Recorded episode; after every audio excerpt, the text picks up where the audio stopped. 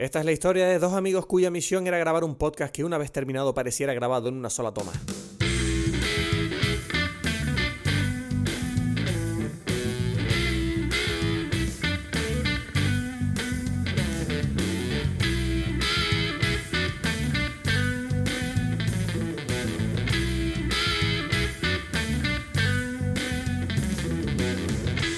Hola a todos, bienvenidos a Dime Pelis, mi nombre es Cristóbal Gacielo, aquí desde Tenerife. En breve vamos a conectar con Edgar Aponte desde Berlín.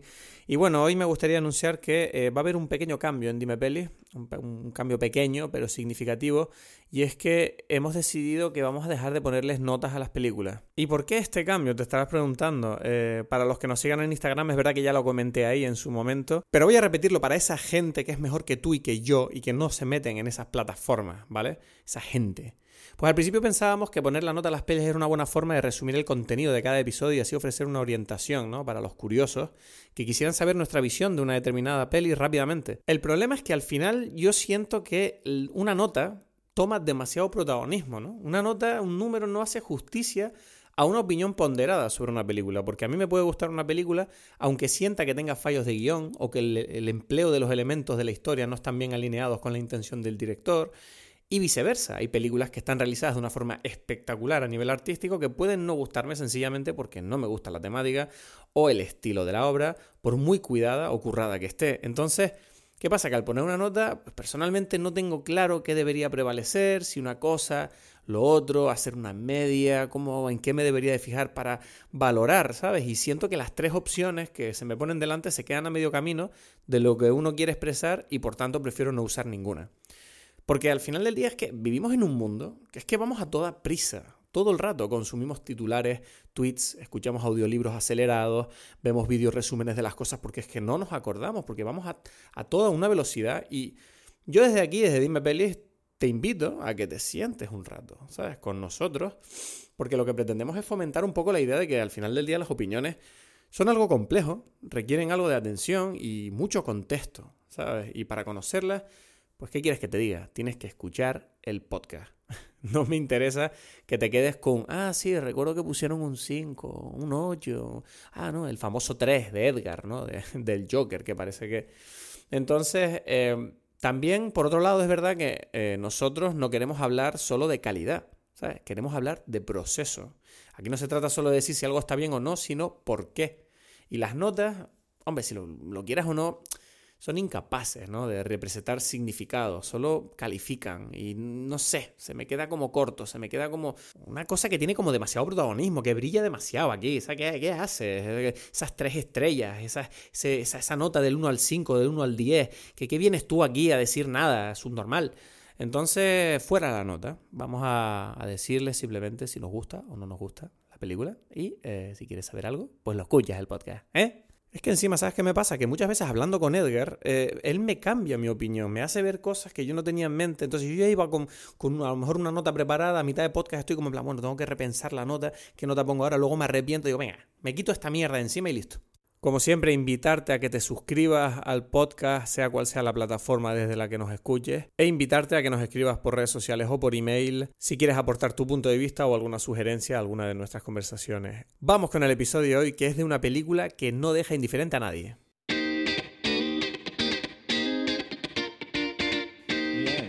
Siento que tenemos tiempo sin hablar. Sí, no, es que ha sido. O sea, siento que ha pasado mucho tiempo que no hemos hablado. que han sido unas navidades intensas, Edgar. Tú no sabes, tú no sabes. Esto ha sido intenso a nivel familiar. Es que grabamos también como dos seguidos.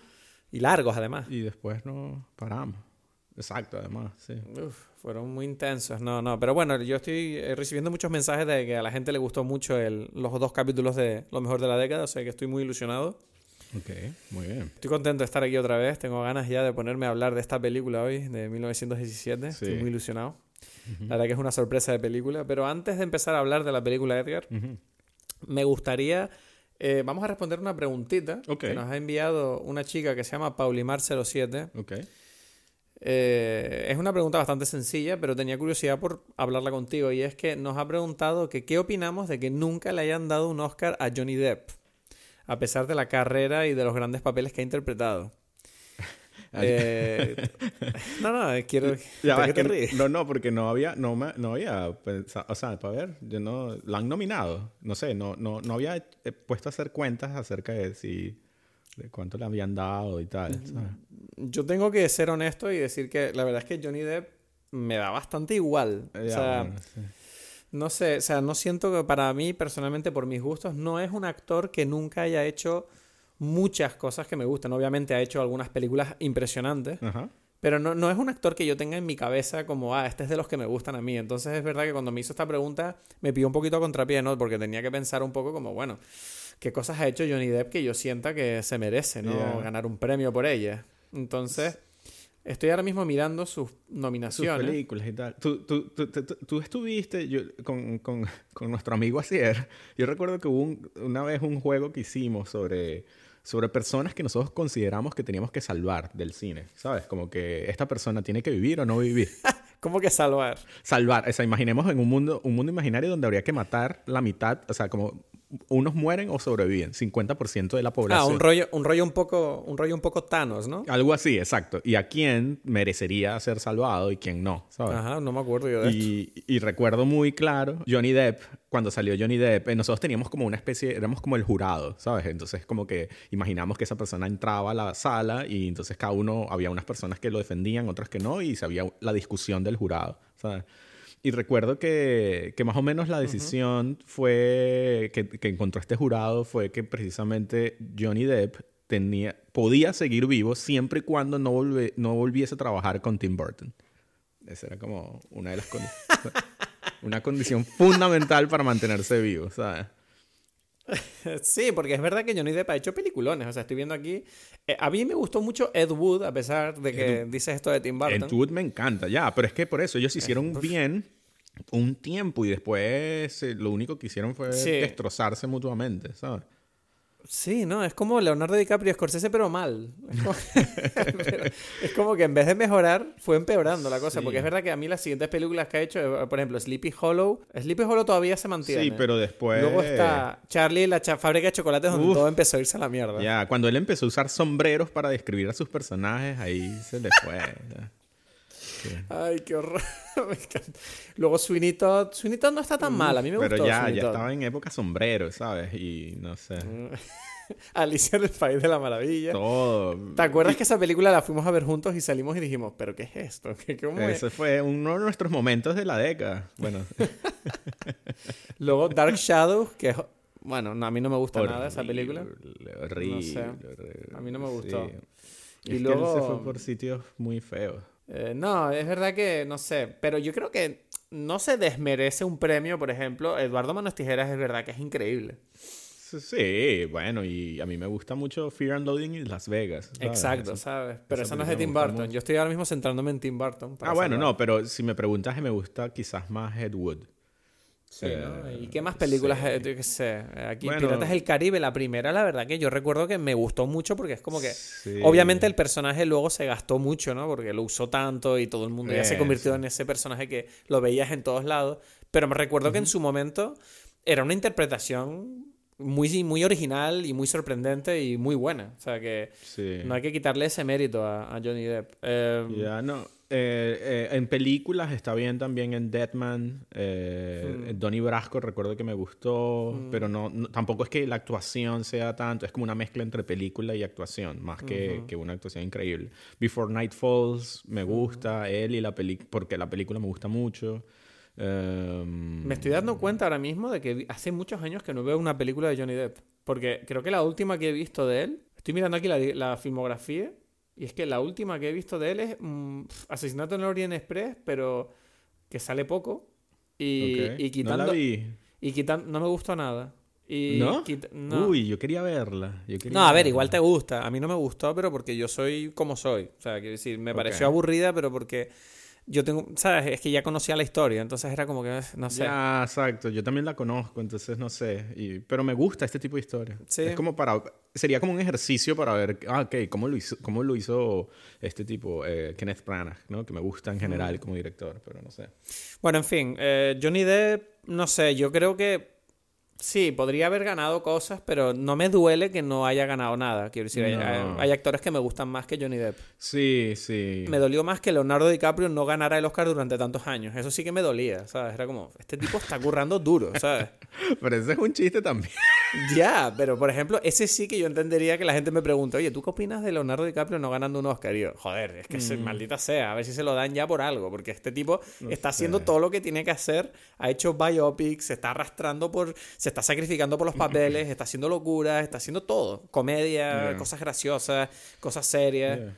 No sé. Entonces, ¿qué? Eso significa que tenemos que hablar de los Oscars, ¿no? Esa es como la noticia de este. Claro, esta semana. han salido De las la- nominaciones de los Oscars. Ya, ya. ¿Y Y- qué? Ahí te da una tristeza que no nominaron a alguien, algo así, no sé. Como no ya sé. dijiste que Leonardo DiCaprio te daba como que te, te ponía un poco mal, quizás hay algo que, que ahora te afecte también. No, o sea, no sé. O sea, yo ya pasé esa época en la que estoy enfadado porque los Oscars no nominen cosas que a mí me gustan. O sea, me, da, me da un poco igual. En el fondo, eh, eh, ahora estoy en un, en un momento en mi vida en el que los únicos premios que me hacen ilusión son los premios de festivales. Y, y en, en realidad no es que me hagan ilusión, es que yo veo los premios como una cosa que digo, bueno, ¿quién ganó? O sea, no es como estoy esperando el premio, sino quiero saber quién ganó y ya está. O sea, no es Sí. espero que gane tal película. Entonces, ahora en los Oscars me pasa lo mismo, que es como que ya no tengo una sensación de tengo ganas de que gane tal película, y porque me da igual que gane o no. Yo creo que la película es buena si a mí me gusta y, y la película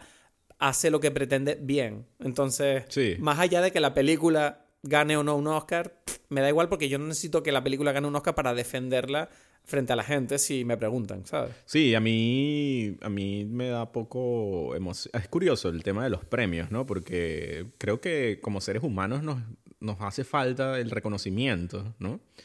Pero, pero, pero premios así como al arte y en general, premios en general están tan involucrados con, con un sistema social que obviamente no, o sea, lo- la confusión está en pensar que esos premios tienen algo que ver con la calidad de la película, ¿sabes?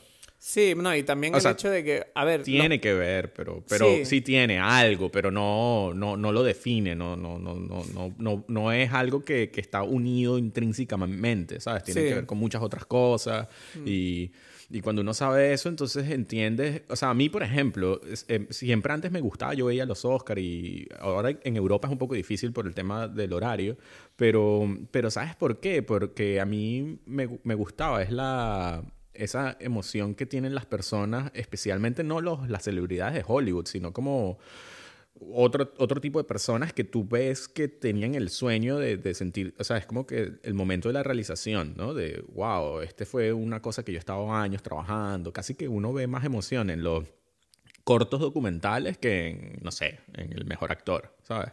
Que Sí. normalmente es un tipo que, bueno, sí, vive allí y, y que sí ya tiene un reconocimiento, porque la gente eh, lo quiere y paga por ver sus películas, etcétera, etcétera, ¿no? Mientras que ese grupo de personas que, ¿sabes? Mejor película extranjera, esas cosas dan, me dan a mí como un poco más de, de emoción porque están como un poquito más cerca a esa idea de, de gracias por el reconocimiento, ¿no?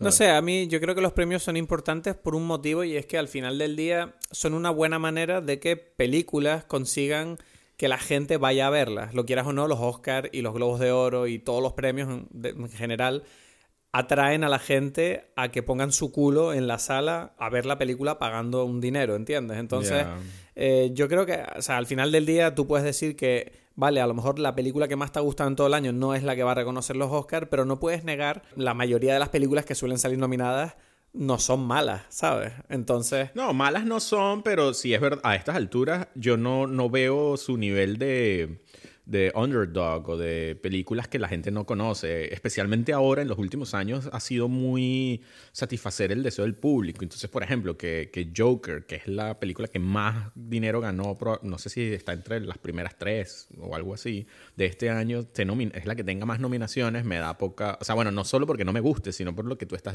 describiendo. Sí, me sí. da... O sea, me parece como un poco... claro, es que ahí el peso, el peso de la taquilla es verdad que hace un poquito de mella en el juicio de, de las votaciones, ¿no? Porque está Claro, que porque- da igual qué película hagas que si, por ejemplo, bueno, ah, espérate un momento, porque mira Avengers. Avengers, por ejemplo, ha ganado más película que más dinero que ninguna y no ha salido nominada más que en lo típico que es efectos especiales. Entonces, sí, porque no junta, no se juntan como unas ciertas características que, de, una imagen que quiere dar la academia en este caso, ¿no? O sea, cada, cada y tú notas eso incluso en los festivales de cine, que como que hay festivales que tienen como una cierta personalidad, ¿no? Entonces como que unos que son un poquito más raros. Pero también es normal eso.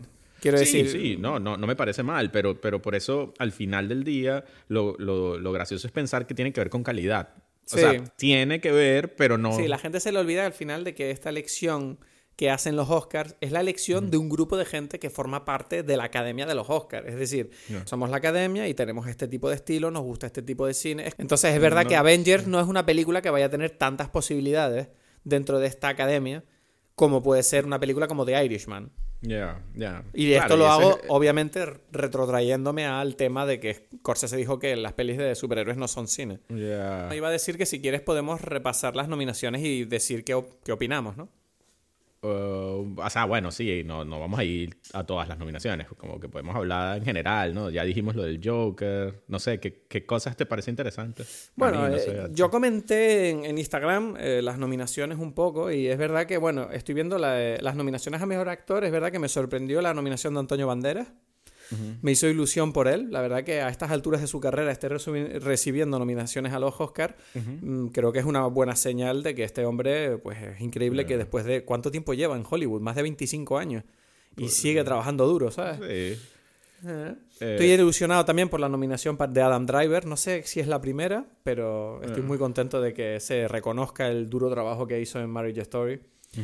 Luego eh, tenemos en actores secundarios, es muy loco el nivel cuando tú ves que todos los actores secundarios, es verdad que alguien me dijo en Instagram, no me acuerdo quién, que parece que parecen nominaciones de los 90. No, bueno, el, el, del actor secundario parece más principal que el del principal, ¿no? Exacto, sí, pero aún así es como son todos actores míticos, ¿sabes? Tienes Tom Hanks, Anthony Hopkins, Al Pacino, Joe Pesci, eh, en su retorno a la interpretación después de 15 años o 20, y Brad Pitt. Y es como, ¿sabes? Todos actores que todo el mundo conoce. Luego tienes Actrices principales, es verdad que me sorprendió la de Cynthia Erivo, que no sé quién es y no he visto Harriet. Y tampoco, no sé nada, no había visto nada de la película, fue totalmente como mm. algo nada.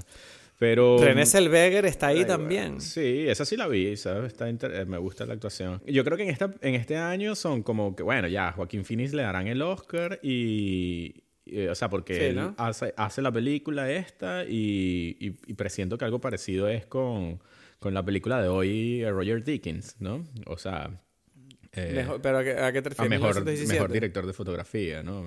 Le van a dar otro Oscar en tres años, por fin. Bueno, esta película, ¿no? Bueno, eso ya ahorita lo, nos vamos a ponernos a hablar con detalle, ¿no? Pero es, su película, ¿no? Así como el Joker es la película de Joaquín Phoenix.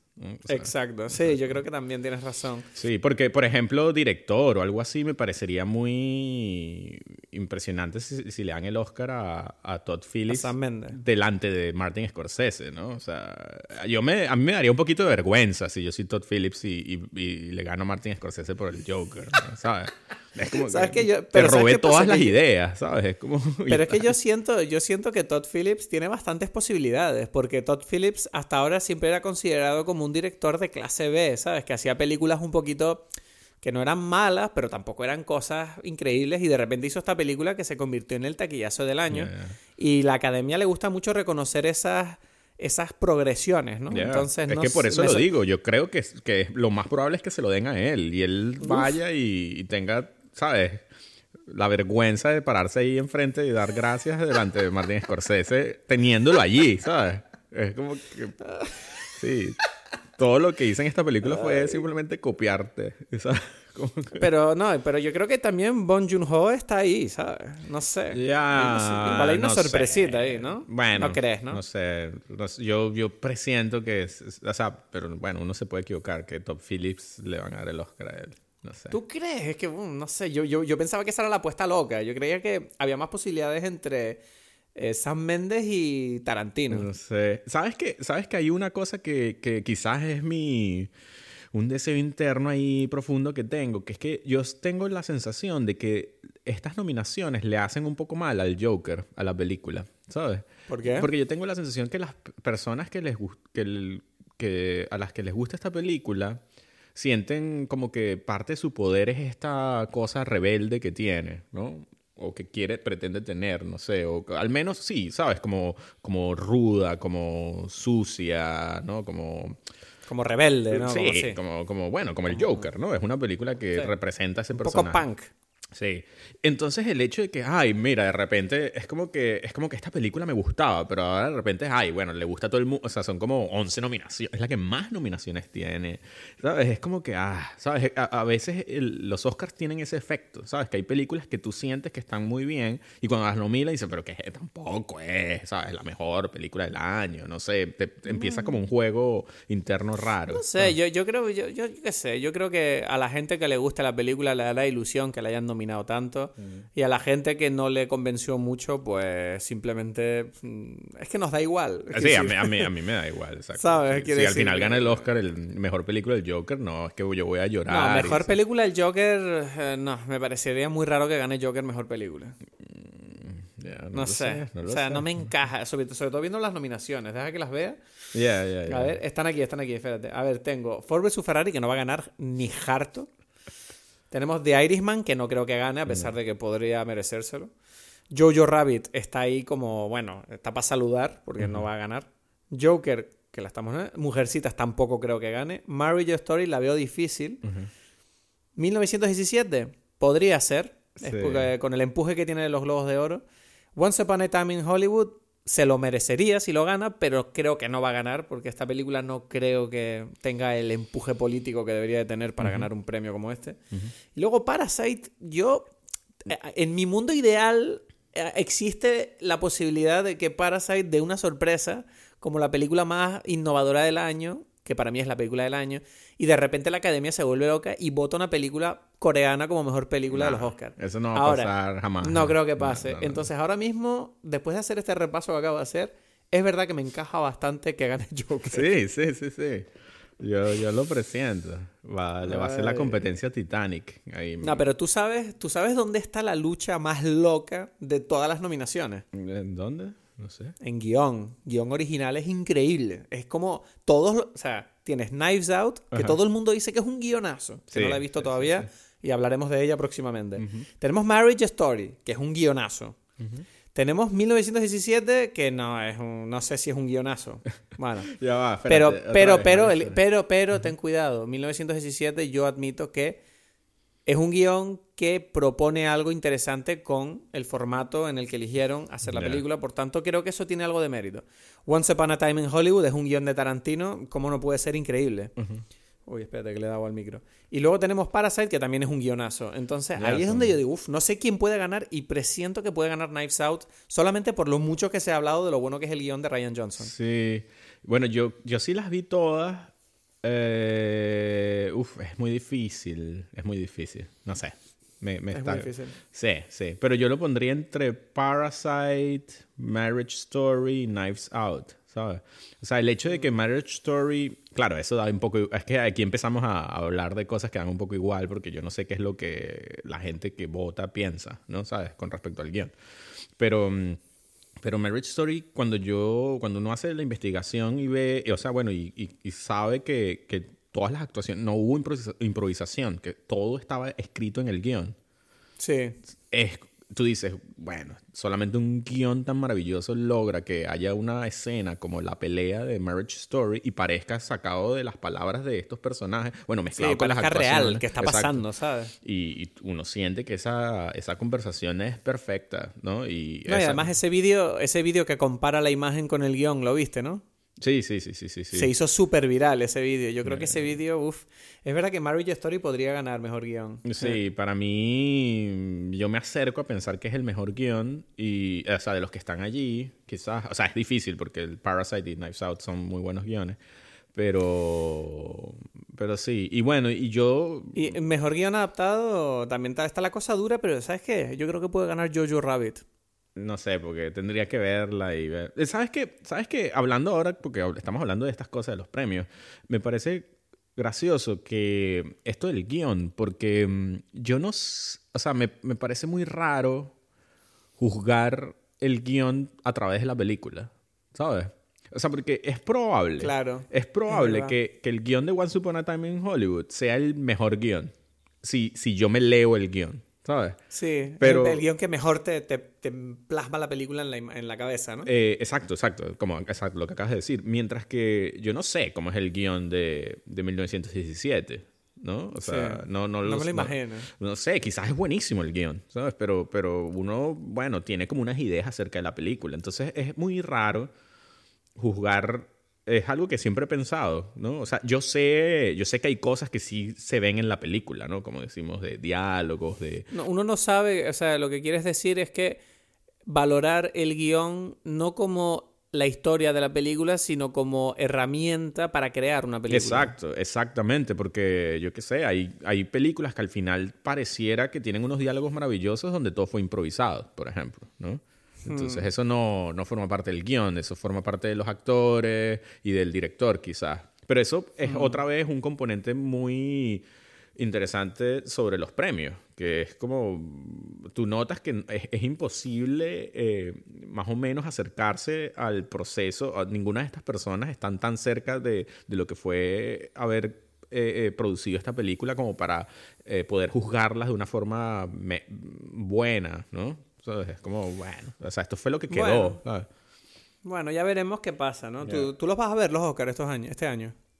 Eh, no sé, no, o sea, no lo es que es como muy tarde, o sea, yo no, no, no, los he visto muy pocas veces aquí en Europa. Tendría que hacer como Mm. pedir vacaciones el lunes y tal, ¿no? O sea, No sé, Si yo no tú- sé si... eh, yo creo que los veré porque me hace ilusión ver a los famosos ahí diciendo cosas, no sé. Siempre me hace como ilusión. a mí me gustaba mucho y siempre lo hacíamos en mi casa y hay como, habría como una especie de tradición, ¿no? Y Sí, yo también, independientemente de lo que me importe el que gana o no, ¿sabes? Es como que yo puedo entrar en el juego, así como que, bueno, o sea, vamos a ver este partido de Barcelona-Real Madrid, independientemente que al final me da igual quién, cuál gana, ¿sabes? Como, como me parece divertido entrar en el juego y sí, sí, sí, fue penal, ¿no? A pesar de que. La, la Sí, mentira que todo el mundo dice. Y, y ya, no sé, me, me gusta como participar en el juego a pesar de que no, de que no me lo creo, ¿no? Eh, No sé, si tú propones algo divertido, bueno, lo hacemos, no sé. Vale, no, ya veremos, ya veremos. Bueno, vamos a hablar de la película de hoy. Sí, yo creo que es un buen momento. Es eh, 1917, una, la, la última película del gran Sam Mendes. Bueno, 1917 es una película con una historia que está un poquito basada eh, en las experiencias del abuelo de Sam Mendes eh, en la Primera Guerra Mundial. Eh, la película está escrita por el propio director y es verdad que, bueno, tenemos que decirlo ahora, eh, la película usa un- una cosa que la película tiene que todo el mundo comenta y seguramente es muy difícil que alguien entre a ver la película sin saber que eso va a ocurrir. Y es que toda la película está rodada de forma que parezca un largo plano secuencia de principio a fin. Es un elemento muy a tener en cuenta a la hora de valorarla porque es verdad que siento que hay momentos en los que pareciera que eh, puede eh, eh, este elemento, ¿no? Esta forma de decidir, de contar la historia, por un lado refuerza algunos elementos de la historia y yo siento que hay otros momentos en los que a lo mejor la lastra un poco. La historia de la película trata sobre, bueno, eh, dos soldados que se encuentran en las trincheras de, en Francia, ¿no? Luchando contra eh, los alemanes. Son dos soldados británicos que reciben una misión muy importante. Esta es la de llevar un mensaje por carta a un batallón que al día siguiente tiene pensado lanzar un ataque que han descubierto que es una emboscada de los alemanes. Entonces, eh, bueno, estos dos soldados reciben esta orden. Además, para añadirle dramatismo a esta misión, en el batallón que va a lanzar esta eh, ofensiva que puede salir muy mal, está el hermano de uno de los, de los dos protagonistas. Entonces, bueno, eh, a partir de ese momento, pues empieza la película y como hemos dicho, al ser un plano secuencia, bueno, pues tú ves un poco el viaje de estas dos personas en tiempo real tratando de llegar a ese batallón lo antes posible para evitar una masacre. Sí. Entonces, ¿qué te pareció la película, Edgar? Cuéntame un poquito tus primeras impresiones. ¿Te ha gustado esta manera formal que tengo de, de preguntarte? Ah, yo decía, bueno, de repente aquí, Es cuidado que a mí me que- gusta mucho ponerme, me gusta mucho ponerme así de formal contigo a veces. Sí, como que ya va, ¿dónde está el público? Disculpen, público. Eh, Está Edgar, hay ya, un público ya. ahí. Mira, Hay un este, público, pero no está con nosotros. Me gustó, me gustó. yo todavía estoy intentando procesarla, ¿no? Me estoy todavía allí en un proceso de, entendimiento. Siento que, ha pasado muy poco tiempo desde que la vi hasta que estamos hablando. Entonces estoy como que mientras estoy discutiendo, hablando contigo, quiero, no sé, quiero ver qué siento, ¿no? Quiero ver cómo, cómo se va desarrollando esto. Eh, todavía no sé cuál va a ser mi votación al final, digámoslo así. Vamos a ver cómo la conversación sale. En principio me gustó. Em, y, y, te voy a decir que, claro, ¿qué pasa? Eh, yo tengo quizás el problema, ¿no? Y bueno, tú lo tendrás parecido no es un problema necesariamente, pero es esa cuestión de que yo, por trabajar con cámaras y con, con fotografía, ese es mi trabajo, ¿no? yo viendo la película, yo lo único que estaba, o sea, no era lo único, pero yo estaba demasiado, eh, ¿cómo se llama? Enfocado. Disfrutando de los méritos técnicos. Sí, de la película. demasiado enfocado. Esto era como una cosa tan, es un, una hazaña tan impresionante que yo no dejaba de, de, de, de, ver cómo, cómo la cámara estaba haciendo todas estas cosas, ¿no? O sea, Sí, es decir, que o sea, es verdad que durante la película yo no paraba de pensar, digo, qué, qué guay, por un lado, que el plano secuencia como elemento de tensión añade una característica muy interesante, ¿no? al visionado de la historia, pero por otro lado, es verdad que había momentos que digo, vale, pero yo ahora mismo no estoy viviendo la historia. estoy maravillándome por, por, pensar, wow, mira, ahora la cámara acaba de pasar por encima del agua. Wow, ahora la, pasa, la película, la cámara ha pasado por encima de una alambrada y, la, y sigue la acción. Wow, los actores no se han equivocado. Los actores siguen actuando después de 10 minutos. ¿Esto qué es? Me estoy volviendo loco. Y es como, bueno, pero lo importante de una película debería ser que yo esté metido en la historia. exactamente, exactamente. Estoy, estoy, eh, no estaba 100% metido, ¿no? Estaba como demasiado eh, em, em, embobado con toda la magia que estaba pasando, ¿no? O sea, y, que yo la estaba viendo.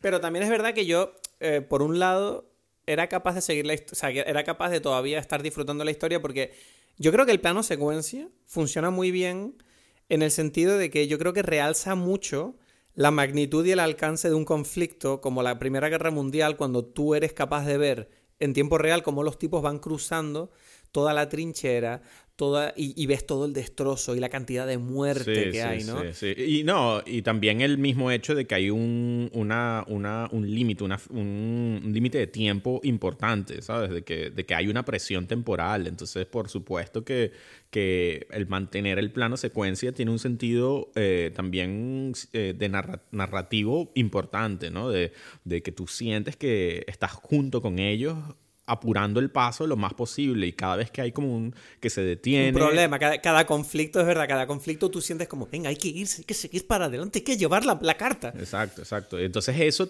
sí tiene mucho sentido. O sea yo no me ha pasado en otras películas específicamente Birdman y creo que ya lo hablamos un poquito antes que donde yo siento que simplemente usaban la idea del plano secuencia porque porque qué cool haberlo hecho plano secuencia pero no no cumplía toda la eh, la función narrativa que tenía, mientras que aquí sí, obvio que la está cumpliendo, ¿sabes? O sea, sí. Hmm. lo, único que, lo único que yo siento es que, por un lado, eso es algo bueno, pero tú no sientes que hay elementos de la historia que parecen un poco forzados para que encajen en el formato del plano secuencia. Es decir, yo había un momento al principio de la película cuando el tipo dice, bueno, pero ¿por qué solo nosotros dos? Y el tipo dice, bueno, es que dos personas viajan más rápido. Y yo dije, bueno, vaya, vaya excusa de mierda. No, pero es verdad, ¿no? Bueno, no, me parece de mierda. Puedes ya, pero yo no sé, yo la sentí un poquito forzada de es que es muy fácil matar a dos soldados. pero podrían haber sido, pero da un poco igual, porque podrían haber sido tres. O sea, lo que quiero decir es, y, no cambia nada la, la... Pero escúchame, yo, yo siento que, quiero decir, no es una locura pensar, bueno, tú puedes mandar a seis, siete, ocho soldados ¿sabes? Y que vayan corriendo y aunque se separen un poco, ¿sabes? Quiero decir, a la hora de enfrentarse a un peligro como hacen durante la película, dos soldados no es nada. Quiero decir, con que pillen a uno, ya el otro tiene que cargar con el herido y ya están en la mierda. Claro, pero sabes que eso no. Pero eso siento. Sí, entiendo lo que quieres decir, pero creo que no tiene que ver con, con, el, con la decisión del plano secuencia. Tiene que ver con otra cosa ya más eh, temática. Que no sé si sabes, yo, porque es lo que digo lo pudieron haber hecho con seis personas y hubiese seguido siendo un plano secuencia y está bien. ¿Sabes? No, lo digo, lo digo porque salvar al soldado Ryan, Saving Private Ryan, para los, nuestros oyentes anglosajones que no existen. Em, no sé, hay gente que lo escucha en Alemania, te lo digo. No sé cómo, pero sucede. y te digo que en Salvar al Soldado Ryan es verdad que es más o menos la misma historia. pero son un platoon, ¿sabes? Son como 6, 7, 8 tipos. Sí, sí, sí. Y entonces es como que ahí entiendo que, ves, y los tipos se enfrentan a los peligros y son un grupo grande que se puede enfrentar al peligro. En cambio aquí es como que esta misión tan importante se la encomiendan a dos tipos que cruzan la valla y si se encuentran con un grupo de 5 o 6 alemanes los matan en un momento. Sí. Entonces es verdad que una parte de mí pensaba, bueno, lo acepto, porque es lo que hay, pero sí que yo sentía que era como, bueno, esto es una necesidad de la historia para que funcione bien el plano secuencia, porque si no es un lío. Yo, yo siento que no es por el plano secuencia, es lo que digo, porque podrían haber, podrían haber, o sea, la, la, barra del plano secuencia igual te da con cuatro o cinco, no sé, incluso, o sea, no, yo siento que la cantidad no no representa un problema para el plano secuencia. Eso es lo que quiero decir. Yo, creo que no, porque dar protagonismo a todos los actores es mucho más complicado cuando tienes a cinco personajes en pantalla. Pero no tienen que dárselo. ¿Entiendes lo que quiero decir? Es como que no cambia, o sea, la idea del plano secuencia no, no necesariamente está no, no, no, influye tanto la cantidad de personas. Esa es mi, mi, mi, teoría aquí, mi respuesta a lo que tú estás diciendo. Em, yo creo que la película, o sea, eso, otra vez, esa es la primera, no sé, creo que tú tienes una sensación parecida, eso de, de lo que estoy diciendo, de ese conflicto entre la maravilla técnica y, ¿Cómo te...? Y, mi pregunta es, quisiera saber cómo otro tipo, otras personas con menos, no sé, con, con, con eso sí, con menos conocimientos de cómo funcionan, cómo, cómo, o sea, de lo que significa haber hecho esa película como la hicieron, eh, cómo disfrutan la película, si les parece buena, mala, o sea, si se involucran, yo diría que sí, ¿no? Yo diría que... No, la película funciona muy bien, yo creo. Sí, sí, sí. Porque hace, hace que precisamente el, el, el mantener esa continuidad hace que tú sientas que formas parte de este viaje completamente, ¿no? Porque no... Eh, todo está ocurriendo por lo menos a nivel eh, como espectador, ¿no? Como lo que tú estás viendo, tienes la impresión de que está ocurriendo en tiempo real. Sí. Entonces, claro, esa, esa constancia es un poquito. De verdad que a mí, ¿sabes a qué me recordaba mucho? A un videojuego. Ya, ya. Porque, claro, tú tienes unos elementos que, ¿sabes? Los dos personajes reciben una quest, ¿no? Una misión por parte de un jefe que además todos los... y se van encontrando por el camino un eh, montón de personajes importantes que están interpretados por actores famosos. Sí.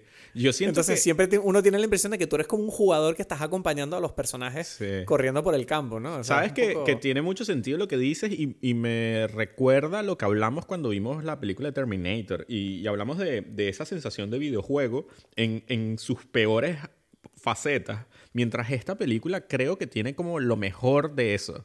Exacto, tiene la inmersión. Sí, tiene la sensación, y claro, no es lo mismo, y ahí viene lo que la diferencia con respecto a Terminator, es esa cuestión de, de, bueno, Roger Dickens, el director de fotografía, es el probablemente el mejor director de fotografía de esta década. Bueno, lo mencioné. es increíble, Roger Dickens, es increíble este hombre. Sí, y, y, esta película es prácticamente su película, como dije antes. O sea, mientras que Joaquín Phoenix, el Joker es su película, eh, esta película es de Roger Dickens. Pues Sam Mendes habrá, habrá sido la historia de su abuelo, pero, pero lo que hace este, este director de fotografía es impresionante en distintos niveles. Eh, no solamente tiene una hazaña técnica increíble, sino que además él no olvida contar la historia con, esta, con las imágenes, ¿no?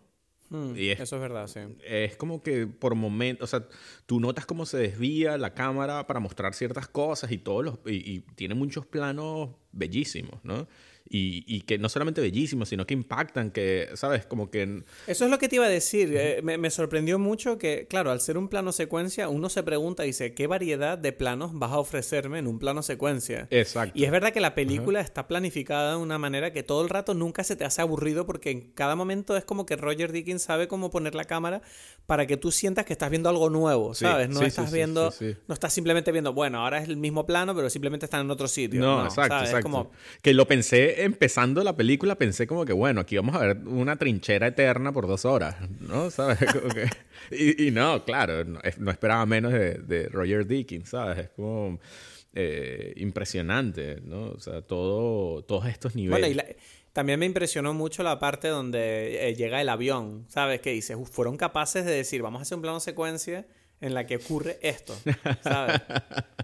¿Sabes? Y dices, ¿cómo cojones vamos a, hacer este, ¿sabes? Es como planificar eso a nivel de producción es muy loco. Quiero decir, obviamente, o sea, mucha gente habla sobre cuántos planos secuencias reales hay en la película, porque obviamente la película está cortada eh, en varios puntos, pero que son invisibles por pequeños movimientos de cámara, por pequeños pasos, por objetos. Entonces, claro, cuando ocurre lo del avión, uno no sabe más o menos dónde han empezado a grabar para hacer todo eso, pero aún así es espectacular cómo en vez de, ¿sabes? Hacer que los personajes se, se encuentren los problemas, los problemas van- vayan a ellos de esa manera, ¿sabes? Yeah. A, mí me, a mí me encantó esa escena porque dije, wow, ¿sabes? Y dije, esto sí que es una sacada de polla de decir, vale, y ahora va a llegar un avión y Sí. se va a estrellar delante de ellos, ¿sabes? Como Sí, cojones. Sí, sí, no, y está eh, diseñado toda esa escena de una forma eh, bella, no sé, es como que porque uno los ve lejos en Hmm. el cielo y de repente se esconden. La tensión va subiendo poco a poco, ¿sabes? No, está perfectamente. Y eso, eso es lo que a mí, otra vez, vuelvo a caer en la trampa de que yo estaba viendo el, el- la labor eh, artesanal de esta gente, ¿no? De cómo vamos a crear este, esta perfección, ¿no? Con, con esos detalles. El hecho de que la, por un momento ese avión que está siendo derrumbado por los otros se esconde detrás de la colina y tú no ves, tú dices, bueno, ahí va a caer y de repente uh, caer, de aparece. repente- Entonces es como, estás haciendo Ahí dije yo. Yo ahí dije, ¡guau! No lo creo. Y son cosas que tú entiendes como, como una persona que piensa con imágenes, ¿no? Es lo que nos pasa a nosotros, como ellos lo que están es construyendo cortes a través de, de, las, de los objetos que existen, ¿no? Es como que es un Exacto. plano totalmente distinto ellos en el aire a cuando desaparecen y cuando vuelve el otro, a pesar de que es la misma cámara, el mismo plano, ¿sabes? Y, Sí. y eso es maravilloso. Por ejemplo, una cosa que es una estupidez gigante para alguien, pero para mí era como que, bravo, aplausos Sam Mendes y Roger Dickens. Cuando yo vi el guion, el guion, no, el trailer, yo pensaba, eh, ya va, esta película, no sé cómo puede ser plano un solo plano, porque, porque, por ejemplo, cuando ellos les dan la, la orden, ¿sabes? De, o sea, cuando les dan la misión, ¿no? El coronel les dice, miren, este, les echa esta historia y tal. Y en el trailer está plano contra plano. Es decir, uno ve el plano del coronel diciendo su, su misión y ve el plano de estos personajes escuchando. Y yo decía, ¿cómo pueden haber hecho esto? Claro, si, tú puedes mover la cámara de un lado a otro, ¿no? O sea, como que enfocando primero al coronel y después a los, a los, a los soldados. Pero eso sería poco elegante. Y yo sabía en- in- internamente, decía, eh, Roger Dickens no hizo eso, entonces tiene que haber cortado. Y cuando veo la película, me parece genial que la cámara está siguiendo a los soldados encuentra al, al- o sea, entran a la oficina del, del, del coronel, el coronel voltea, los ve, entonces tú tienes como que, tú ves lo que está diciendo el coronel, le estás explicando la misión, y después él les dice a ellos, vengan acá, den la vuelta, y detrás de esta mesa va a haber, voy a mostrarles algo, entonces tiene que, los, los los soldados se ven obligados a caminar hacia el otro lado para que los tengas tú de frente a la cámara y, y tenga la espalda del coronel y crea lo que lo natural de toda conversación en el mundo del cine, que es el plano contra plano, pero sin, o sea, con este plano secuencia, ¿no? ¿Sabes? Sí, y esto sí, es, una, sí. es una tontería, o sea, pero es, una, es algo que, que la gente no...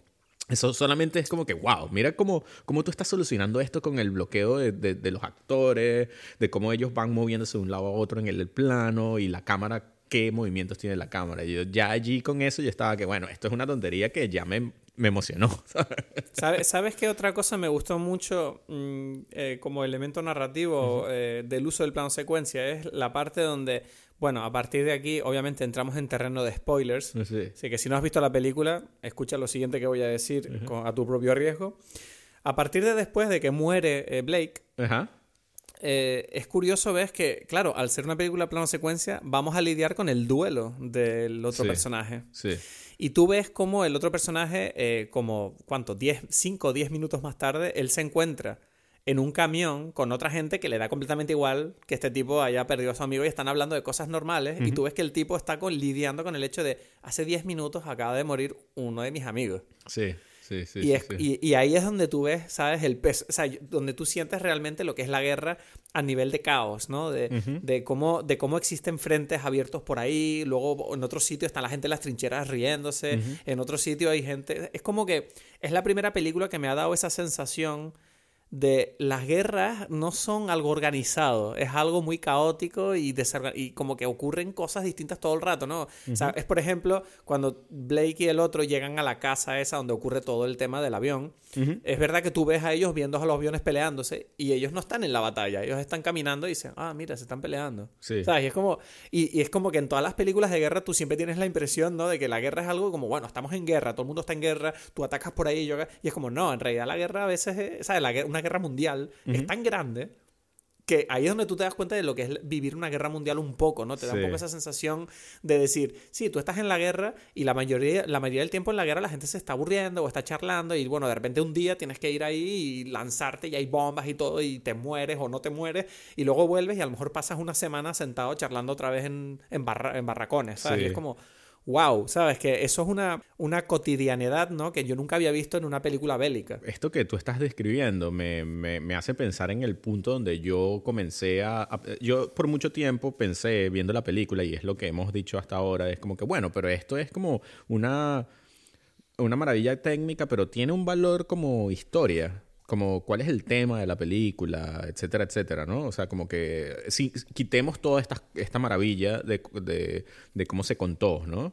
Eh, y, y, y, y, si nos dedicamos por un segundo a la historia y al tema y a la forma en que expresa unas emociones determinadas, eh, Sabes que cuando tú me dices esto de la guerra, yo pensé por, por un tiempo y es como que aquí propongo yo mi mi idea sobre la película. Es que esta película tiene, o sea, usa esta excusa de la guerra para describir como, como lo que significa vivir. Y, y, yo, yo sentía como una cosa de que la vida, o sea, porque la película comienza con estos personajes despertando, ¿no?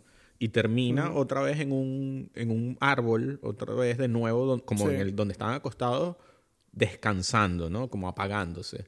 Y, y me dio a mí la sensación, y no sé qué, qué opinas tú, de, de, que yo sentía que era como, así es, la, la, vida es un caos, ¿no? No necesariamente tiene que ser la guerra, sino es eso, cada persona tiene como unas misiones que quiere cumplir, y no me refiero a misiones como grandes ideas de, de, guerra, sino como que, bueno, yo estoy dedicado a trabajar en, esto, y eso significa que yo lo quiero lograr como sea, y, y viene otra persona que de repente va en contra mía sin querer o, queriendo, y, y como el, el caos de, de las mentes de cada uno, y la la, vida eh, está allí em, y nos toca vivirlo.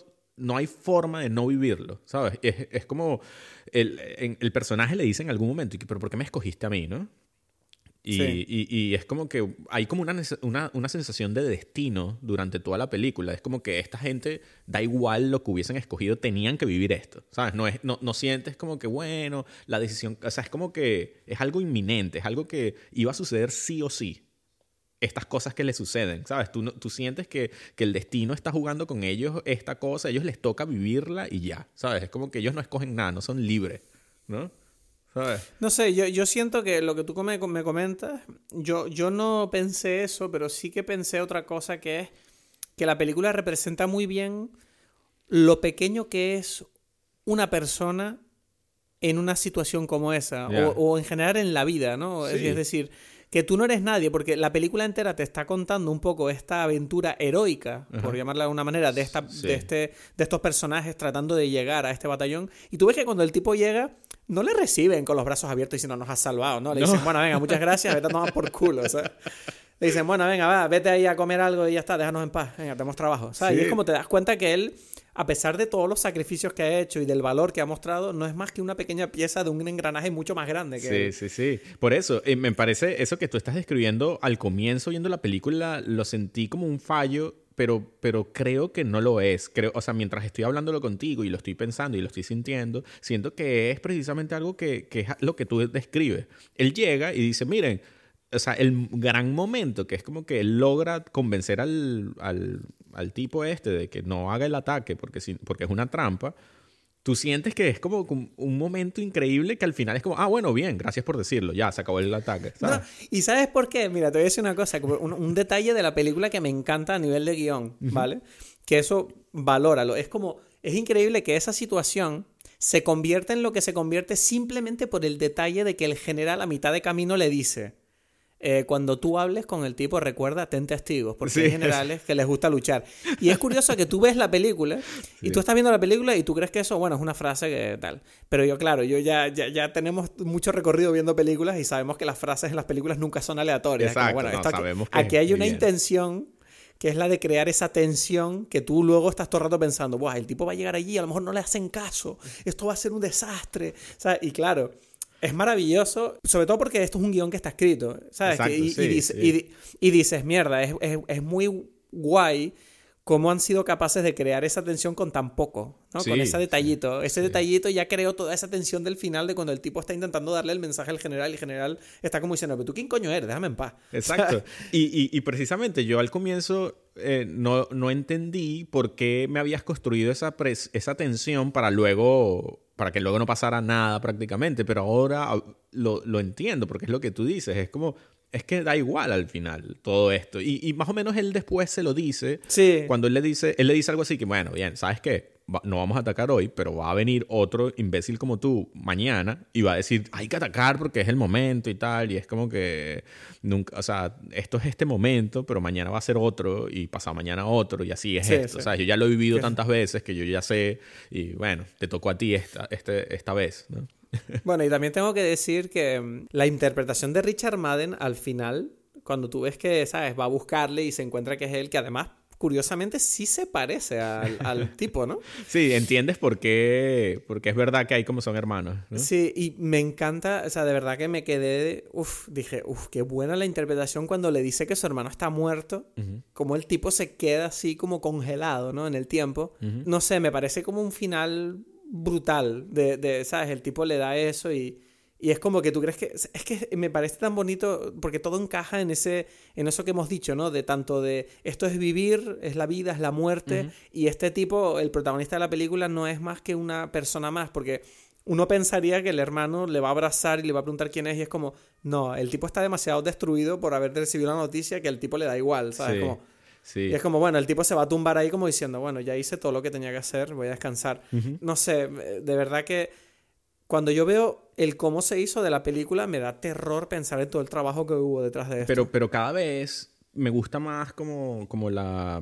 la, la parte temática y, y la parte que no es precisamente el, el plano secuencia y, y la, Sí. la- la- la parte técnica, que es eso que tú estás describiendo, ese momento, y después van al árbol, o sea, él va y se acuesta en el árbol y ve a su familia, ¿no? Ve las fotos de su familia. Eh, a mí me, me, me hizo pensar por un momento de que los árboles son importantes en la película. Ahí empiezan ellos recostados en el árbol y terminan otra vez recostados en el árbol. En algún momento ellos están, mientras están caminando de un lado para otro, encuentran árboles y él les dice, mantén siempre la vista en la copa de los árboles, ¿no? Parece decir como que, bueno, ahí pueden haber personas, unos snipers, francotiradores, lo que fuese, pero, pero pero yo creo que tiene otro componente, como un componente de, de- que está relacionado con la vida, eh. Que también me parece que, que, que pega con la escena que a mí me gustó más de la película, que es cuando, bueno, en algún momento eh, ellos pasan por un campo de, de árboles de cerezo y, el, y este Sí. Blake le, le dice, no, es que este es un cerezo tal, un cerezo tal, y le cuenta que, que bueno, en su casa había eso, ¿no? Él por eso sabe de, de los árboles de cerezo. Le cuenta algo así como que, bueno, y esto cuando esto, esto florece, las flores, o sea, todo el campo se llena de, de estas flores y, y hay más árboles al final. Le dice, después de, de este momento, terminan habiendo más árboles que lo que habían antes. Yo creo que la película está contando aquí algo con respecto a todos los muertos que hay en la que, o sea, porque toda la película está llena de muerte, ¿no? De, de- no, Sí. no solo de muerte, sino de, de cadáveres, de, eh, ¿sabes? Sí. De, de eso, que empiezan con los, primero son los caballos y después son las personas, Personas. ¿no? Y, y curiosamente, cuando ya después de que él se muere, Blake, en el momento donde está a punto, es el momento que está más cercano a morir el otro personaje, que ahora no me viene, Scofield, ¿no? Creo que se llama. Él, él es cuando él está cayendo por el río. Sí. Y en ese momento él está agarrado de un- de una rama y, Sí. y tú ves que él ya, él, él está inconsciente y se va a ahogar, ¿no? Y en- Sí, eso es verdad, esa escena, ¿qué pasó ahí? Esa escena es maravillosa. Esa es la- mi escena favorita de la película porque ves que entran las flores del cerezo y él despierta, ¿no? O sea, claro, él viene cayendo, o sea, obviamente está inconsciente, ¿no? Pero, pero es como que el inconsciente lo llamó gracias a, la evocación que existe por las flores de este personaje, como diciéndole, yo estoy aquí en las flores, ¿no? ¿Sabes? sí, hay como una simbología de Blake diciéndole, venga, tienes que terminar la misión. Exacto, este es el momento y es el momento donde él despierta de, a punto de, estar ahogado, ¿no? Y ese es el momento que, me, que la película me, me, dije, ah, mira, aquí hay otra cosa, ¿no? ¿Sabes? Sí, ¿sabes qué? Yo pensé, dije que yo en el momento estaba como tan... Yo no, no sé, no lo, no, lo, no lo pillé al momento, lo del cerezo. Y yo estaba metido, pero es verdad que esa escena me llamó la atención. Dije, ¿qué está pasando aquí? Que el tipo está como reviviendo de repente. Sí, sí, sí, sí. Y no entendí muy bien y ahora me lo acabas de explicar y es como que la película me gusta más. Sí, sí, sí. Y, y yo creo que, claro, es, es, un, es un doble recordar, porque yo creo que al personaje, y es como su, su, su plano más cercano, pero además es recordar esta noción de, de, que, de, que que, hay que continuar la vida, ¿no? De que, de que van a haber más personas, porque él inmediatamente se encuentra después con esa, ese río lleno de cadáveres donde él tiene que pasar por encima de ellos para volver a la, a la tierra, ¿no?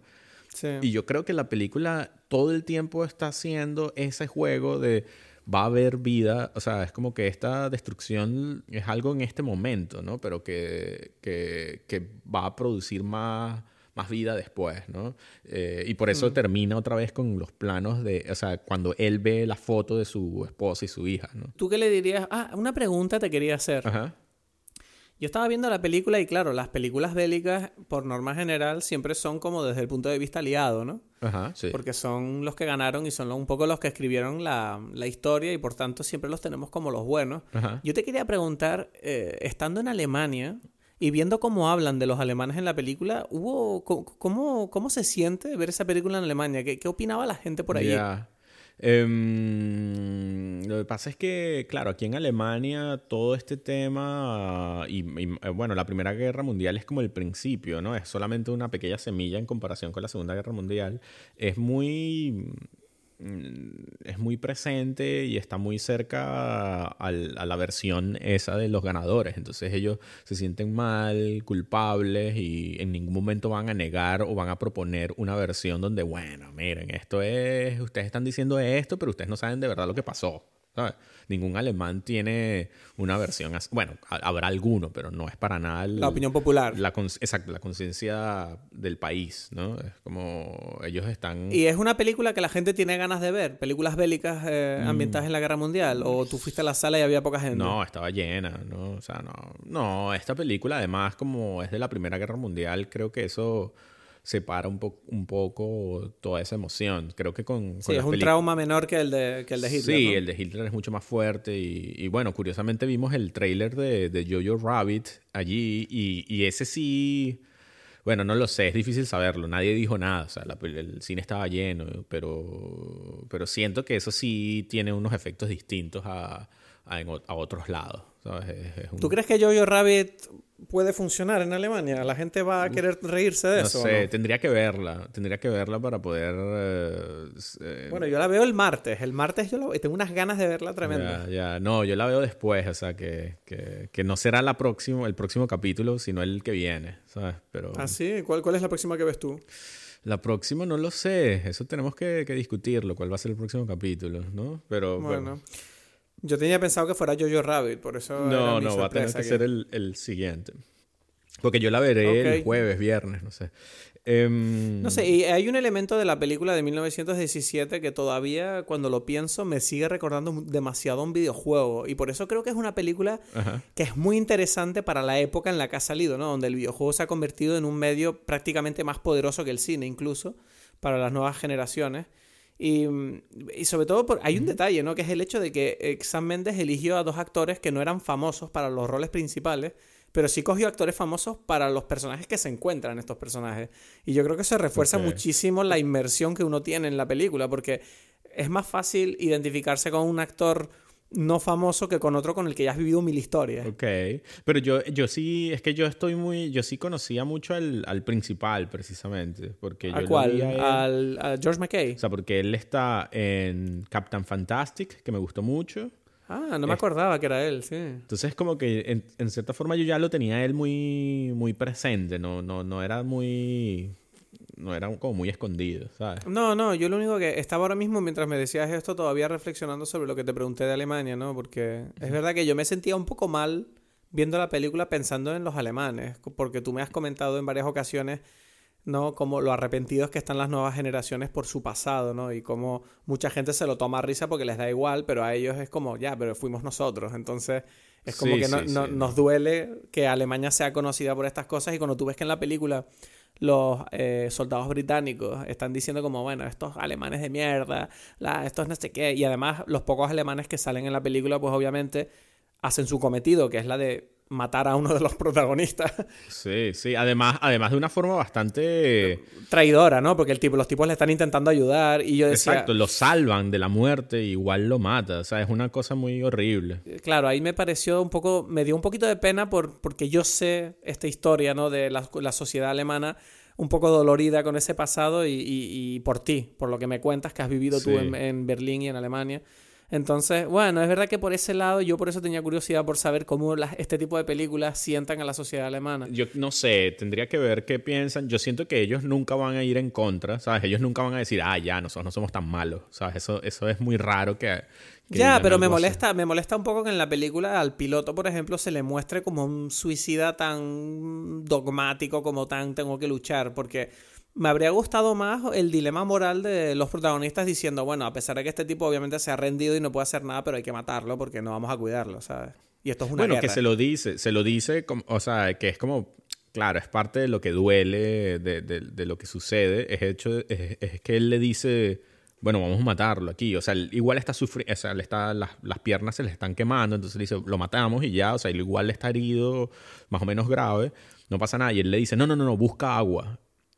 Y precisamente mientras él va a buscar el agua, matan al, al otro, mm, ¿sabes? Que ahí es donde está el corte, por cierto. Exacto, que es, es muy, es muy cruel, ¿no? Esa, esa, por eso, me, me, pareció eso. Ese, ese momentito fue el único que yo dije, joder, macho, qué, qué duros son con los alemanes, me cago en Exacto, Dios. Como se, nota, se nota un poco esa falta de, de empatía, siento yo, con porque, claro, obviamente tenemos tan interiorizado, ¿no? Que es el enemigo y, en la cultura popular a los alemanes en las guerras mundiales siempre se les pone como auténticos demonios, ¿no? Qué gracioso que ni siquiera este, estos no son nazis y son igual, son igual de malos. A mí eso sí fue lo que me pareció un poco fuerte cuando, con respecto a lo que tú estás diciendo, ¿no? Esa idea de, de mierda, esto, ya ni siquiera porque yo entiendo como decir, bueno, los nazis son malos y ya, ¿no? Es como que es, que no tiene mucha, para mí no tenía lógica que el tipo apuñalara al otro ¿sabes? Si está completamente inválido. Es como, bueno, tú ya decidiste morirte y si te me llegó a uno antes de morir, pero mierda, te están ayudando. Podías haber sobrevivido a esta guerra, a lo mejor, quién sabe. Sí, sí, sí, sí, sí, sí. No, y hay par, o sea, hay un, unos, momentos donde, donde, donde uno se da cuenta de eso, de que esto, o sea, no pretenden separar la idea de nazis con, eh, con alemanes. ¿Sabes lo que quiero decir? O sea, la película trata a los alemanes como si fuesen nazis, no, y en ese momento no, no lo eran, no existía todavía, ¿sabes? Eso, ¿sabes? Justamente antes. Entonces, es, eso me pareció bueno, una forma fácil de, de, hacer eso, ¿no? Y, sobre, sobre todo porque es un guion escrito, quiero decir, no es una cosa que pasó, ¿sabes? Entonces, dices, bueno, menuda elección. Pero me habría gustado que eligieran otra manera de provocar esa situación, pero bueno. Exacto, exacto, entiendo. Sí, pero bueno, es lo que hay. Pues, no se hizo con maldad, pero bueno, digamos que yo ahí empatizo con, con Alemania. Desde aquí, si alguna persona de Alemania nos está escuchando, entiendo que a lo mejor duela seguir viendo que esto se reproduce, pero bueno, es lo que hay. Claro. Exacto, exacto, exacto. Pero, mm, mm, ¿qué te iba a decir? Este, mm, de verdad, eh, otra vez, la película para mí tiene esas, esos momentos que me hacen pensar en cosas que, que me gustan un poco más que simplemente el uso de, de, la cámara y la fotografía. Y otra cosa que me gustó es que es, tú lo mencionaste así usando el adjetivo heroico.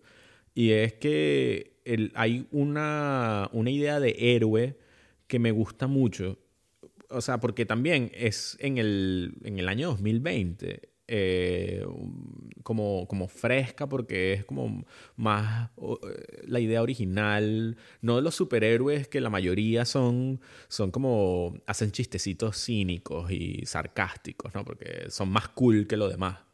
Este mm. personaje principal, los dos, pero digamos el que queda vivo, que, que, termina, que es un héroe de principio a fin, ¿no? Un héroe en todas sus reglas, ¿sabes? Eh, no, no, no está siendo cool nunca. No, él no hace, él no lo hace, nada de lo que hace lo hace para quedar bien.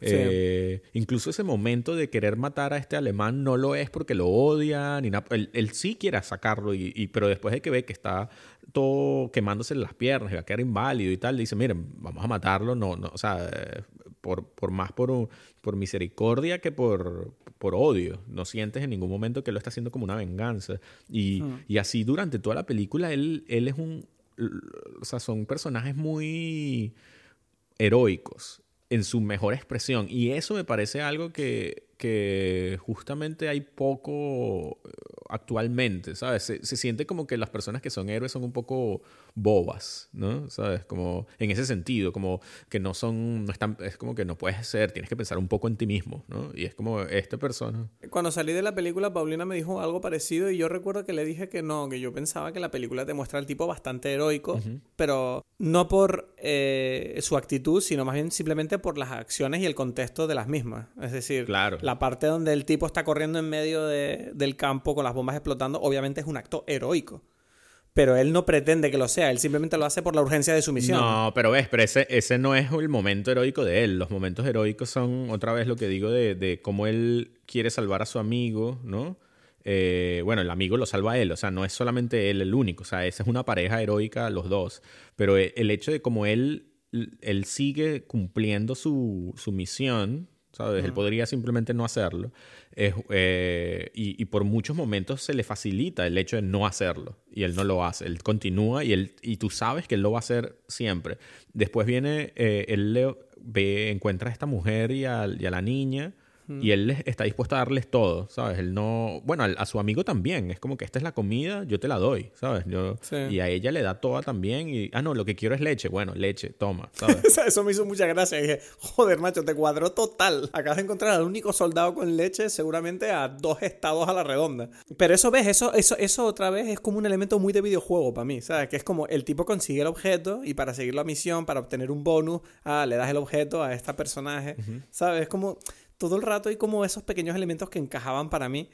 Y hay una cosa que tenemos que comentar, que es la secuencia en Ecust. Eh, bueno, ya, exacto. Sabes que, a ver, para quien no lo sepa, esa secuencia es la, que, la secuencia nocturna en la que el protagonista está corriendo entre los restos del pueblo de Kust y eh, está huyendo de alemanes que pretenden matarlo. Entonces, ¿qué ocurre? Este tipo está corriendo, obviamente, plano secuencia, y estamos viendo que la, el pueblo, eh, como es de noche, no tiene iluminación y es totalmente oscuro, y los alemanes, para poder ver, están lanzando como bengalas que se iluminan durante unos cuantos segundos.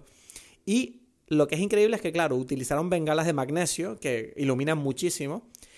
Y eh, toda la producción sincronizó el lanzamiento de las bengalas con los movimientos del personaje para que los movimientos de cámara coincidieran con determinados momentos para crear ciertos planos que ya estaban previstos. O sea, ese nivel de planificación, esas sombras, esos, esas luces, esos planos, porque claro, había momentos en los que el tipo está corriendo y no se ve nada. Sí. Pero de repente se encendía otra bengala y ya tenías un plano perfecto que estaba creado porque la, la cámara tampoco paraba de moverse en ningún momento. Entonces, eso es increíble. o sea, ahí Roger Dickens, no o sea, por favor. Ahí es donde ves, es una putada que tú no puedes estar viendo la película porque obviamente tú estás tenso por el protagonista que está viendo, pero yo, yo estaba al mismo tiempo como, Dios mío, pero ¿cómo grabaron esto? Esto es increíble, mira las sombras, mira qué, qué foto, mira que, esto es una locura. Y yo estaba ah, tirándome los pelos. Sí, sí, sí. No, y ese, eso precisamente es el momento que para mí es más característico de la fotografía de Dickens de toda la película, porque eso me recuerda por ejemplo, los campos de Jarhead, que también, eh, eh, ¿te acuerdas? De, de, Sam Mendes, también por, por Roger Dickens, donde, están, donde se están quemando los, los pozos de, de petróleo, ¿no? Y estuve a estos personajes. Me, recuerdo que me encantó esa película, pero no la recuerdo bien ahora. Eh, ese momento de que se están quemando los pozos de petróleo y están estos personajes bañados en petróleo, pero está la luz del fuego, es muy parecida a la cinematografía a, esta película. Después también me recuerda a The Assassination of Jesse James by the coward Robert Ford que tiene todas estas escenas en los bosques, donde está la luz, en este caso del, del que se mueve parecido a la, a la, luz de la bengala, pero en este caso es de lo, del tren. Ellos están esperando el tren que van a robar y la luz que, que viene del tren eh, pega con los árboles y se mueven las sombras de los árboles, así como se mueven las sombras de los edificios en el, en el, en el, en, en, en el pueblo este de Kust, ¿no? También me recuerda a, a, a, ¿cómo se llama? A Skyfall cuando se está quemando la casa de James Bond, ¿sabes? Y es otra sí, vez. exacto, eso sí. sí, Eh, eso es verdad. O sea, todos estos son momentos de, de la, de la filmografía de Roger Dickens donde que notas que, que él repite y, y que bueno, yo en esta película estaba también en ese momento que tú dices eh, fascinado, ¿no? De todo... De, además, porque después, o sea, empieza con las bengalas, ¿no? Y después están unas cosas quemándose también, ¿no? Unas, unas casas. sí, que se- hay como unos incendios, sí, hay unos y, incendios. y hay toda esta persecución con, con los alemanes y tal. Y justamente porque él, ese es el momento donde va a amanecer. Y, y yo, y, yo, y yo decía, no puede ser, está esto, esta luz que ya es maravillosa, la bengala, está también el, el o fuego. sea, es verdad, el amanecer es real, ahora que lo pienso. Sí, está, está el fuego, están las tres luces, y después viene el amanecer y tú ves el cielo azul antes de que él se lance al, al, al río, ¿sabes? Es verdad, claro, porque ellos, bueno, a ver, supuestamente la película está grabada toda con luz natural, entonces la- el amanecer estaba sincronizado. O sea, ¿cuántas tomas puedes hacer para que te coincida todo eso? Eso es una locura. Sí. No, bueno, yo creo que ellos deben haber usado... Bueno, hay un corte, hay un corte, hay un No, corte. hay varios Claro, cortes allí, corte. hay varios cortes en todas estas secuencias, pero también hay el uso de, de luz, eh, ¿cómo es? Día por noche, o sea, ¿cómo es? Noche americana, es que se le Sí. dicen en, en España. Sí, sí, sí. Y, y- y bueno, pero en cualquier caso es una genialidad de este tipo, ¿sabes? Y, No, es increíble. sí, sí, sí. no, ese es el momento, o sea, ya dentro, y eso es lo, lo increíble, en, un, en una película que ya de por sí es como que, como dices tú, una sacada de polla de Roger Dickens entera, ¿no? Llega él y dice, pero además me la voy a volver, o sea, es como que me la vuelvo a sacar en otra escena aquí ya al final, ¿no? O sea, es como que tú pensabas que toda la película era algo así increíble. No, mira, mira, además, no, o sea, No, me- a mí me gusta sobre todo que la película se pone retos muy fuertes, ¿no? Porque dices, vale, vamos a hacer un plano secuencia, vale, pero no simplemente vamos a hacer un plano secuencia, vamos a hacer un plano secuencia en el que pasan estas cosas, y pasa esto, y pasa un avión, y luego es de noche y bengalas, y luego se cae por una, una cascada, y luego no sé, ¿sabes? Es como... No lo hizo fácil y la verdad que el resultado es espectacular. Yo no tengo otra palabra. Creo que es una película, yo la describiría un poco como una película para cineastas. Un poco... Porque es realmente una. Sí. Es una película muy para gente que trabaja en cine. Para decir, wow, mira lo que hicieron, ¿sabes? Sí, sí, sí. Es un poco lo de Once Upon a Time in Hollywood, cuando Leonardo DiCaprio y Brad Pitt están viendo la serie del tipo. Sí, sí, sí. Y, y están así como comentando las cosas. Yo creo que es una película perfecta para que dos tipos que trabajan en cine digan, wow, mira lo que hicieron aquí, mira tal, sea, para comentar los detalles de técnicos. Sí, sí, sí, sí, no, totalmente. A mí, a mí me llama la atención que eso, y, y, y por eso yo estaba un poco asustado pensar de que, de que era solamente eso y había poco más, pero, pero pienso que se parece mucho a Gravity en ese sentido, ¿no? O sea, Gravity también es una, una maravilla técnica, pero, pero tiene un componente temático eh, importante, ¿no? No es simplemente... Gravity no era un plano secuencia, ¿no? No, no, no lo era, pero, pero, pero toda la película en sí es una... Era en tiempo real también, un poco, sí. Un poco en tiempo real, pero además ese, ese componente, o sea, esa cosa que tú sientes, eh, eh, ¿cómo es? El, el asombro tecnológico, ¿no? De cómo lograron esto, o sea, o produ- de producción y tal. Esta película se me parece mucho en eso, ¿no? Pero yo creo que, que pega muy bien con, con, con el tema, ¿no? Y, y Bueno, eso me gusta mucho. Pues no sé, es una gran película. Yo la verdad que es curioso que esta película además yo no la estaba esperando, ¿sabes? Era como me enteré que existía cuando salió, no fue no fue una- no sé, es como y de repente llega y es la película que gana casi todos los premios, sí, qué sí, tal y no sé, yo la verdad que estoy contento que esta película esté Es que- triunfando porque se lo merece. Es que sabes se lo que, merece que- mucho. que- y eso es lo, lo interesante, es que, que en general tiene un, un- o sea, el hecho de, de que sea, como dices tú, una cosa difícil y que dice, vamos a superar todas estas, estas pruebas que nos vamos a hacer y lo vamos a hacer de la forma más difícil posible, tiene ya un componente que, que da una emoción, ¿no? O sea, es como, y que además junta se junta con la emoción de la película, de que uf, este, este protagonista va a hacer una hazaña muy difícil de llegar a este sitio y, y dar esto. Es como, y, y, eh, es algo que va a ser difícil para este personaje, pero eso lo está también propiciando emocionalmente la película, ¿no? ¿Sabes? Con- La forma en que está hecha la película. Entonces, Porque es épico, o sea, a la vez lo que está pasando en la historia y al mismo tiempo a nivel técnico lo que se está produciendo detrás de la cámara, Sí, ¿sabes? Es sí. como todo, todo está trabajando en, eh, eh, para crear un espectáculo visual que, que, pocas veces se ha visto en el cine. Exacto, exacto. Entonces, de verdad que, bueno, esta, esta, película hay que verla en el cine, eso sí que lo recomiendo. O sea, es importante verla en el cine. Sí, a mí me, me, me, me hizo pensar, hace poco eh, descubrí una pieza musical de, de Bach que, que está, está, está compuesta para ser tocada con, en, en, piano solamente con una mano, ¿no? O sea, no con las dos manos, sino solamente con la mano izquierda, ¿no? La mano zurda, no sé. Cómo. Entonces, eh, eh, esta es una, imagínate, es una pieza musical solamente y el, el, el, pianista que la toca solamente está tocando con una sola mano y es, está haciendo un esfuerzo que no es normal, ¿no? Para hacerlo. Entonces eh, pensé en esta conexión con esto, de, que es parte, no solamente la música como tal es impresionante, sino ver al pianista haciendo ese esfuerzo, ¿sabes? Y yo creo que la película, como dijimos, es eso también. Es como que, bueno, sí, estamos todos juntos en, en esta emoción, ¿no? Y, ustedes tienen que ver lo que nos costó hacer esto, ¿no? Entonces... Ya, no sé, o sea, yo creo que no sé, en, definitiva, eh, lo más bonito que te puede pasar es cuando ves que hay un director que quiere proponer un espectáculo artístico en, en las salas de cine y yo creo que aquí San Méndez se la, se la acaba de mandar muy fuertemente, es una gran película y se la recomiendo a todo el mundo, excepto si no te gusta el tema bélico, que es una cosa que a mí personalmente tengo un poquito de distancia con ese tema.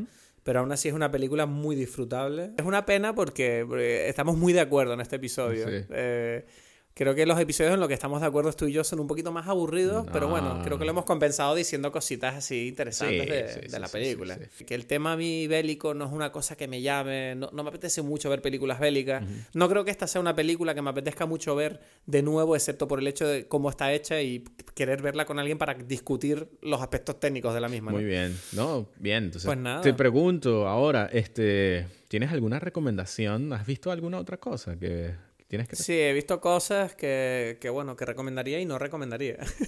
bueno, pero aquí esto es para hablar de las recomendaciones.